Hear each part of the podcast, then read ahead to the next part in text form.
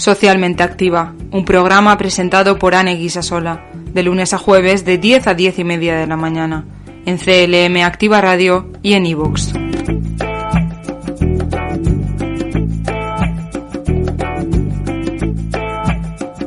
La actualidad social, lo más relevante de los últimos días.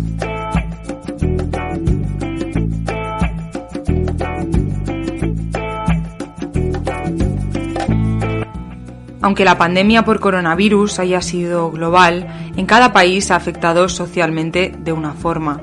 Tras más de un año de pandemia, Groupon realizó una encuesta a más de mil españoles para conocer con más detalle cómo ha cambiado la concepción de la población sobre la vida durante el último año. Es normal que a estas alturas la mayoría de los encuestados, un 86%, declaren que estén deseosos de poder hacer las cosas que antes eran rutinarias. Lo más deseado entre los españoles, un 56%, es volver a abrazar a familiares y amigos. Un 44% señala viajes y escapadas. Viajar libremente es lo primero que quieren hacer en cuanto se levanten las restricciones. De una forma menos ambiciosa, un 43% afirma que está deseando poder escaparse un fin de semana a un destino rural dentro de nuestro país. En tercer lugar, los bares. Sobre todo, recuperar la vida social en sus bares e interiores es lo que más ganas tiene de hacer el 41% de los encuestados en nuestro país.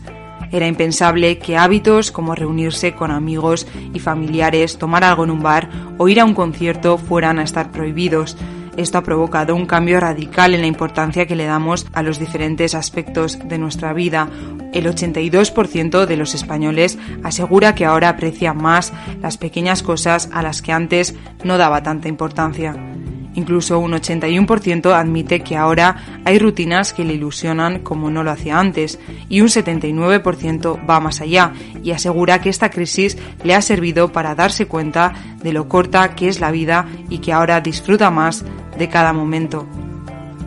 El 75% de los españoles reconoce tener la sensación de que ha perdido un año de experiencias por culpa del coronavirus. Quizás por esto otro 72% admite que ahora está más motivado para hacer esas cosas que siempre soñó, pero que todavía no había experimentado. Durante el confinamiento muchos tuvieron tiempo para reflexionar sobre lo verdaderamente importante.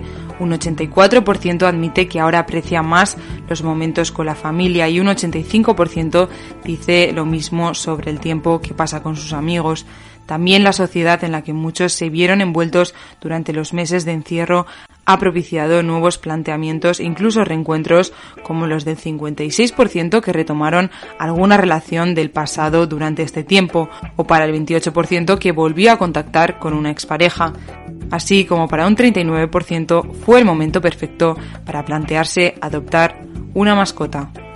Cuanto más cerca vemos el final de la pandemia, más impaciencia nos provoca la idea de volver a lo que antes conocíamos como normalidad. No hay conversación en la que no se hable sobre qué hacer cuando se levanten las restricciones y la vacunación esté avanzada en la mayoría de la población.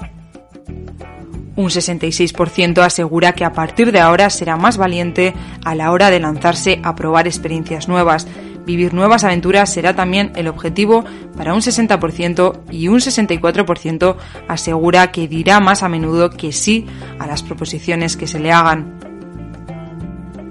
Sabemos que esa nueva normalidad no llegará de repente, sino que será algo paulatino a lo que tendremos que adaptarnos poco a poco. A pesar de esto, un 40% de los encuestados afirma que no se siente nervioso ante la llegada de esta nueva etapa. Incluso un 50% asegura que se sentirá cómodo cuando pueda ir a festivales de música como los de antes, así como un 49% lo hará en conciertos en interiores y un 48% afirma que irá a restaurantes sin mascarillas con todas las garantías. Las discotecas también serán lugares seguros para un 43% y el transporte público lo será para un 37%.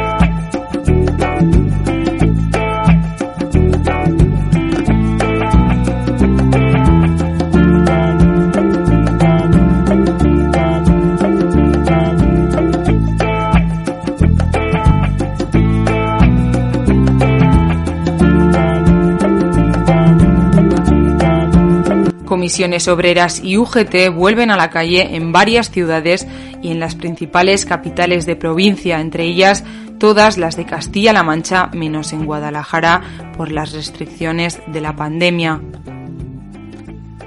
Bajo el lema Ahora sí toca, los sindicatos instan para que el Gobierno reactive el diálogo social y cumpla con sus compromisos como subir el salario mínimo y derogar la reforma laboral y la de las pensiones.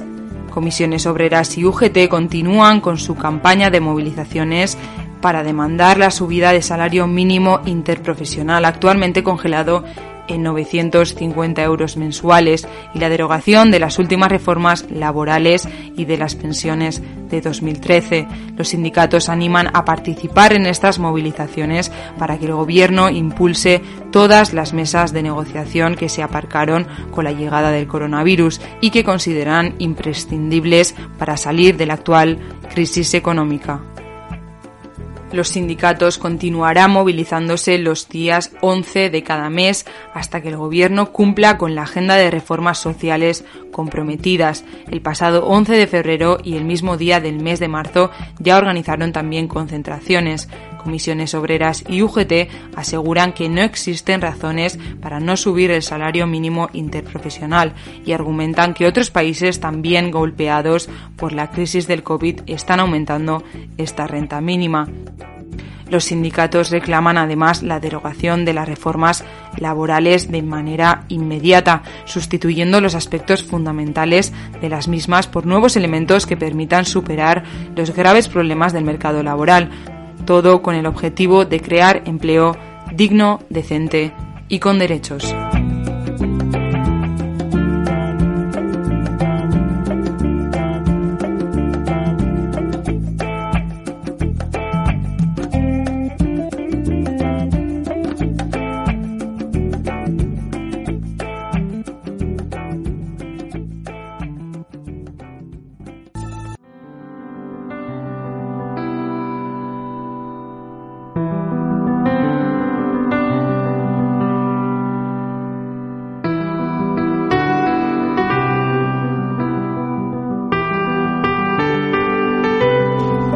Investigación social.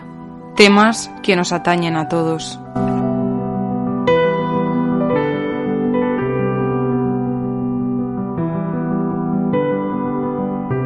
El concepto de discapacidad se define como la condición que impide o limita a la persona en su vida diaria. Es un concepto muy amplio y actualmente hay cierta tendencia a utilizar el término diversidad funcional en lugar de discapacidad más de mil millones de personas, esto es un 15% de la población mundial padece alguna forma de discapacidad. Se prevé que en los años siguientes la discapacidad vaya en aumento, ya que la población está envejeciendo y el riesgo de discapacidad es superior en los adultos y en aquellos con enfermedades crónicas como diabetes, enfermedades cardiovasculares o trastornos mentales para que haya una discapacidad, antes tiene que haber una deficiencia.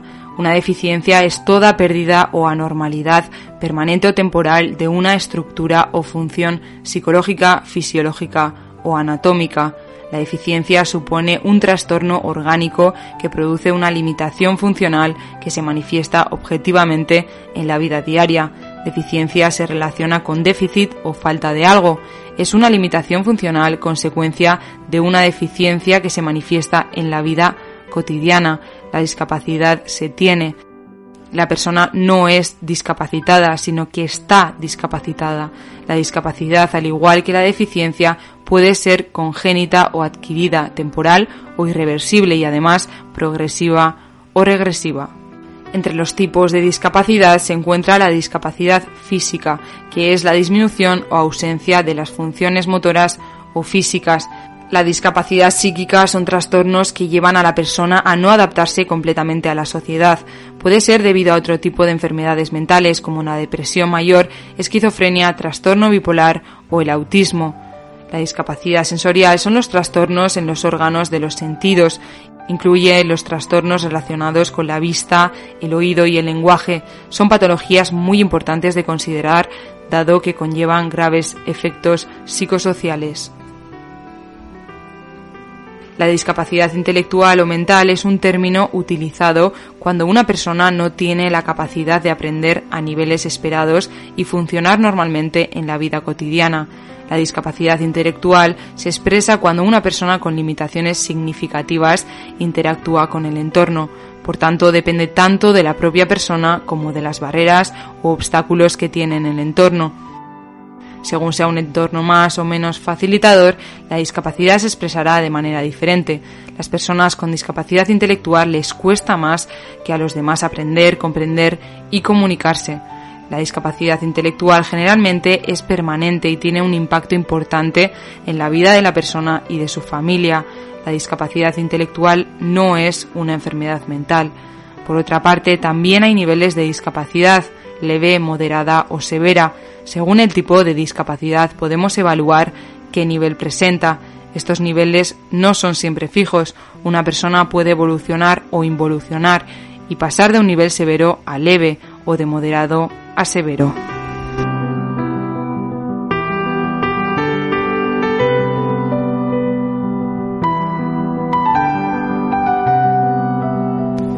Aquí termina el programa de hoy. Soy Aneguisa Sola. Estamos en CLM Activa Radio y esto ha sido Socialmente Activa.